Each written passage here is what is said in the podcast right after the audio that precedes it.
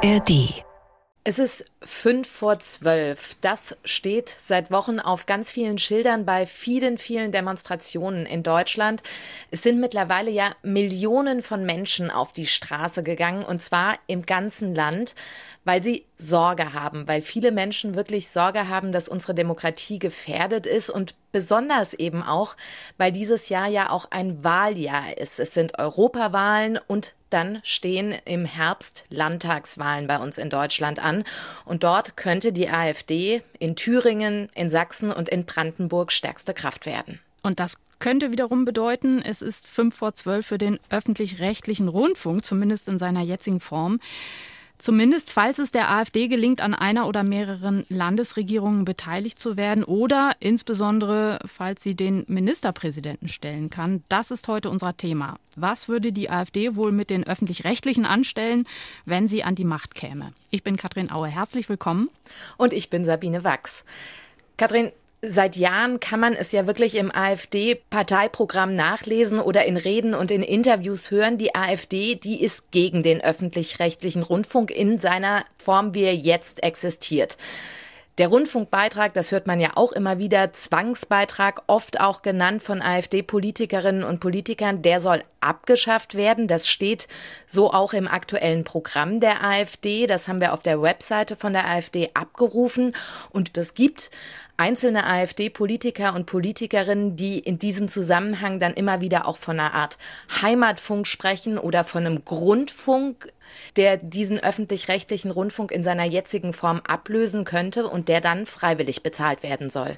Der AfD-Chef von Thüringen zum Beispiel, Björn Höcke, hat es im November vergangenen Jahres beim Landesparteitag der AfD in Thüringen nochmal in einem Fünf-Punkte-Plan konkretisiert, wovon er träumt, was er macht, sobald er Ministerpräsident werden sollte. Er will den Medienstaatsvertrag zwischen Thüringen und den anderen Bundesländern kündigen und bei sich im Land höchstens noch einen, wie du es eben genannt hast, Grundfunk akzeptieren, mhm. also einen Rundfunk, der etwa 10 Prozent des bisherigen Angebots bietet, so stellt er sich vor, und das dann steuerfinanziert. Und wir fragen uns, sind das jetzt wilde Träume eines AfD? AfD-Politikers oder ist es doch mehr? Und wie realistisch ist das eigentlich? Das wollen wir besprechen mit Lennart Laude. Er ist Jurist und Autor beim Verfassungsblog und Mitarbeiter des sogenannten Thüringen-Projekts. In diesem Projekt spielen Juristen ganz konkret die Frage durch, was wäre eigentlich wenn? Das heißt, was könnte passieren, wenn eine Partei wie die AfD staatliche Machtmittel in die Hand bekäme? In diesem Fall wäre das die Landesregierung und die Medienpolitik. Hallo, Herr Laude, schön, dass Sie da sind. Hallo, ich freue mich, dass ich dabei sein darf. Herr Laude, vorab mal zu Ihrem Projekt. Ja, die AfD steht vor allem oder unter anderem in Thüringen gut da in den Umfragen, aber dass Björn Höcke im Herbst Ministerpräsident wird, da gibt es ja doch noch einige Hürden, die davor stehen. Warum machen Sie dieses Szenario überhaupt auf? Wir gehen im Thüringen-Projekt äh, davon aus, dass die Szenarienanalyse, die wir betreiben, also das Durchspielen von Szenarien, was könnte passieren, ein wichtiger Beitrag ist, um sich vorzubereiten, weil sich Muster erkennen lassen aus anderen Ländern, in denen autoritäre Parteien an die Regierung gekommen ist und wir eben der Meinung sind, dass nur eine vorbereitete Demokratie auch langfristig eine wehrhafte Demokratie ist. Und insofern ist die AfD zwar der Anlass, aber nicht der alleinige Gegenstand oder gar nicht der Gegenstand des Projekts. Es geht eben vielmehr darum, wie die Demokratie langfristig auch äh, funktionieren kann und das Spielfeld für eine Demokratie fair bleibt. Mal ganz konkret gefragt, was könnte denn passieren, wenn die AfD in einem Bundesland an die Regierung kommt? Könnte die tatsächlich umgehend den Medienstaatsvertrag kündigen? Ja, also das kann man relativ klar beantworten. Das wäre möglich. Das haben wir vor kurzem untersucht. Und es ist so, dass jedenfalls in den anfangs genannten Ländern Thüringen, Sachsen und Brandenburg der Ministerpräsident im Alleingang, das heißt ohne Beteiligung des Kabinetts, ohne Beteiligung auch seines Parlaments in der Lage ist, den Staatsvertrag, Staatsverträge ja, ARD, ZDF, MDR zum Beispiel durch seine Unterschrift zu kündigen und dann ist das Land erstmal nicht mehr in diesem Staatsvertrag beteiligt. Also sind ausgerechnet die Länder Thüringen, Sachsen und Brandenburg da besonders gefährdet wegen einer Landesverfassung, wenn ich Sie richtig verstehe, die dem Ministerpräsidenten ganz besonders weitreichende Macht in Sachen Medien zugesteht? Äh, teilweise. Also man muss sagen, dass das eine Gefahr ist, die in dem Medienbereich insgesamt größer ist, weil der historisch bedingt eben durch Staatsverträge geregelt ist und nicht durch Gesetze. Gesetze, die eben durch das Parlament äh, gemacht werden und die Staatsverträge, die ausgehandelt werden zwischen Regierungen. Das Problem ist aber in Thüringen, Sachsen und Brandenburg verschärft dadurch, dass die Landesregierung eben nach außen das Land vertritt und alleine über diese Verträge und die Aufhebung dieser Verträge entscheidet, während der Ministerpräsident alleine entscheidet in Hamburg und in Nordrhein-Westfalen zum Beispiel macht die Landesregierung das gemeinsam. Das bedeutet, in diesen Ländern hat der Ministerpräsident nicht so viel Macht, die er aber in Thüringen, etwa in Sachsen und in Brandenburg hat.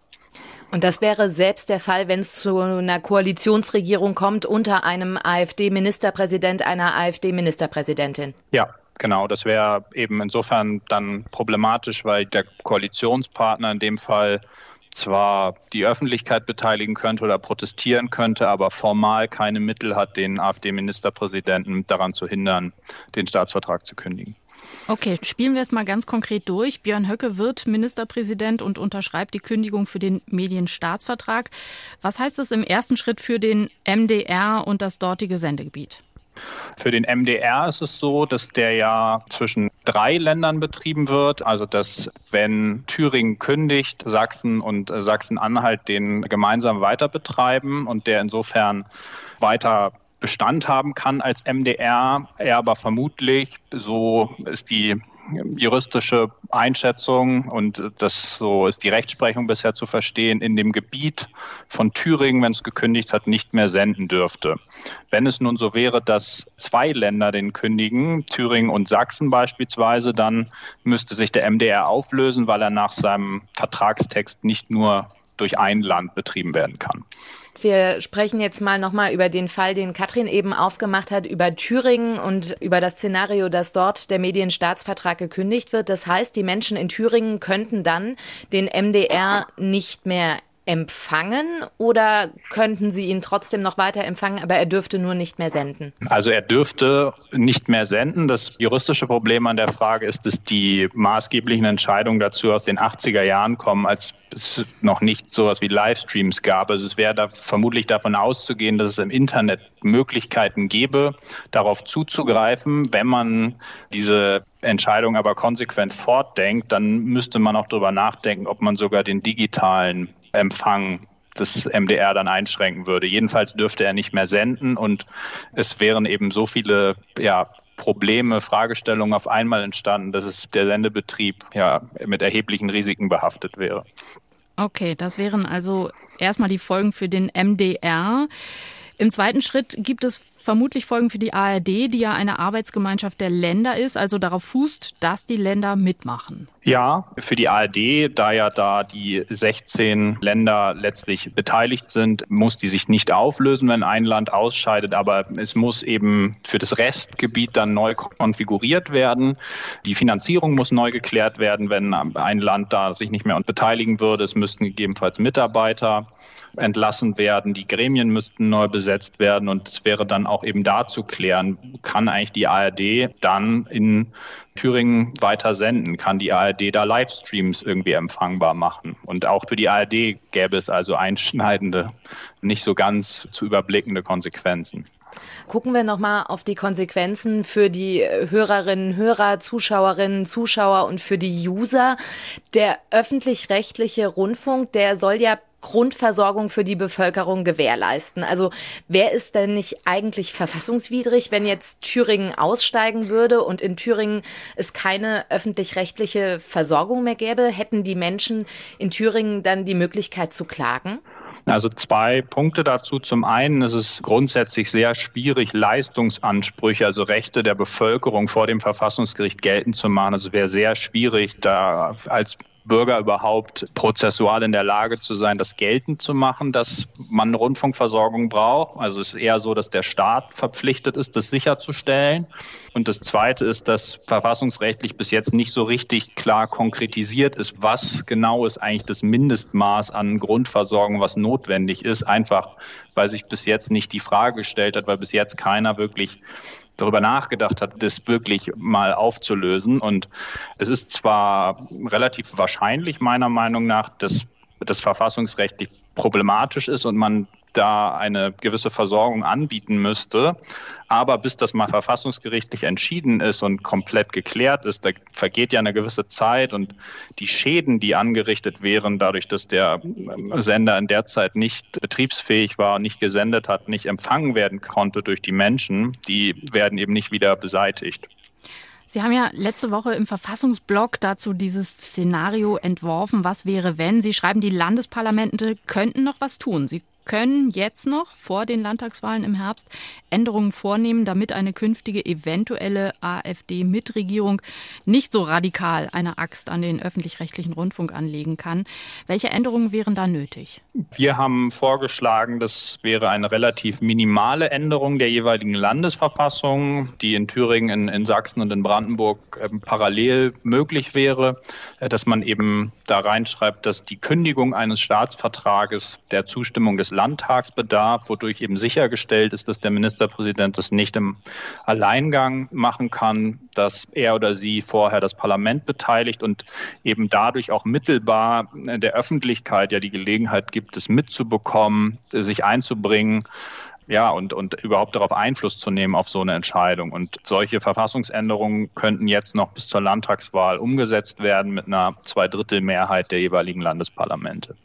Aber wir müssen, was die Rolle des öffentlich-rechtlichen Rundfunks angeht, ja in Deutschland das Rad gar nicht neu erfinden, wenn es jetzt um die Frage geht, öffentlich-rechtliche und rechtspopulistische oder autoritäre Parteien, die an die Macht kommen. Wir haben das in Polen zum Beispiel gesehen in den vergangenen Jahren mit der PiS-Partei. Sehen Sie da gewisse Ähnlichkeiten? Ja, also man kann da bei autoritären Parteien oder Parteien, die das Ziel haben, die demokratischen Spielregeln zu ihren Gunsten umzugestalten, Muster beobachten. Das ist in Polen so. Anfänge kann man gerade auch in Italien zum Beispiel unter Giorgia Meloni beobachten. Und meines Erachtens sind das da zwei Muster, die man überall erkennt bei diesen Parteien. Nämlich einmal, dass die Konfrontation gesucht wird mit etablierten, vor allem öffentlich-rechtlichen Medien, dass die diskreditiert werden, dass versucht wird, deren Einfluss zu begrenzen. Und das Zweite ist der Versuch, über Privatpersonen eben Einfluss auf die Berichterstattung des Privatfernsehens zu gewinnen, die Sender wohlgesonnenen Privatpersonen zukommen zu lassen und eben so sich gewissen stetig steigenden Einfluss auf die Presse- und Rundfunkberichterstattung zu sichern. Das heißt, welche Lehren würden Sie ziehen aus dem Beispiel Polen oder meinetwegen Italien, Landesverfassung, Bundesverfassung stärken? Genau, zwei Wege. Das eine ist äh, juristisch gesehen, dass man eben jetzt schon gucken kann, dass man die Spielräume für solche politischen Einflussnahmen auf die Medienlandschaft einschränkt. Das andere ist aber, und das nicht juristisch, sondern das funktioniert nur mit einer aktiven Zivilgesellschaft, dass man wachsam ist, dass man eben diese Muster erkennt und auch die Bestrebungen, die hier in Deutschland ähnlich umzusetzen und dass man eben dafür eintritt, dass das nicht passiert. Um noch ein kurzes Beispiel zu geben, in, in Israel war ja etwa im Justizbereich gerade zu beobachten, dass eben eine aktive Gesellschaft auch Versuche, in dem Fall die Justiz zu beeinflussen und auszuhebeln, verhindert werden können. Und das ließe sich meines Erachtens auch auf den Medienbereich übertragen, wenn die Zivilgesellschaft da aufsteht. Jetzt mal ganz ketzerisch gesagt, wenn die AfD wirklich mit so vielen Stimmen gewählt wird, wenn wirklich eine Mehrheit in Thüringen zum Beispiel für Björn Höcke als Ministerpräsident zustande kommt oder ja, das zumindest auch in Kauf genommen wird. Und wenn der dann ganz klar sagt, Schluss jetzt mit dem öffentlich-rechtlichen Rundfunk in seiner jetzigen Form, wie ist es denn demokratietheoretisch zu rechtfertigen, wenn jetzt noch andere Parteien alles daran setzen, die juristischen Hürden eben so hoch zu ziehen, dass die AfD es möglichst schwer hätte, ihre Forderungen durchzusetzen, sollte sie an die Macht kommen?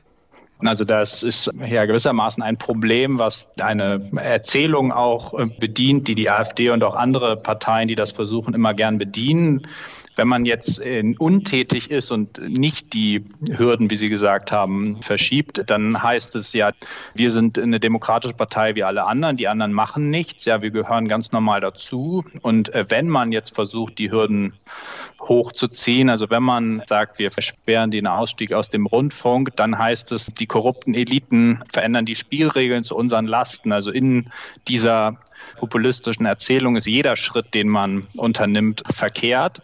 Und das muss man in einer gewissen Weise hinnehmen. Und ich würde sagen, diese Erzählung rechtfertigt nicht Untätigkeit. Und was ich speziell für die Staatsverträge noch äh, hervorheben würde, ist, dass eben eine Besonderheit ist, dass das Recht hier durch Staatsverträge und nicht durch Gesetze gemacht wird. Und normalerweise ist es so, dass jede Aufhebung eines Gesetzes im Parlament diskutiert und abgestimmt wird. Und es ist hier eben eine Besonderheit, dass das ein Staatsvertrag ist, was aber nicht bedeutet, dass das nicht eine wesentliche Entscheidung ist. Und deswegen meine ich und meinen wir vom Thüringen-Projekt, dass diese wesentliche Entscheidung auch im Parlament diskutiert werden muss und insofern ja die demokratische Legitimation deutlich gestärkt wäre. Sagt Lennart Laude, Jurist und Autor beim Verfassungsblock und Mitarbeiter des sogenannten Thüringen-Projekts. Herzlichen Dank. Bedanke mich. Medien, Cross und Quer, der Podcast.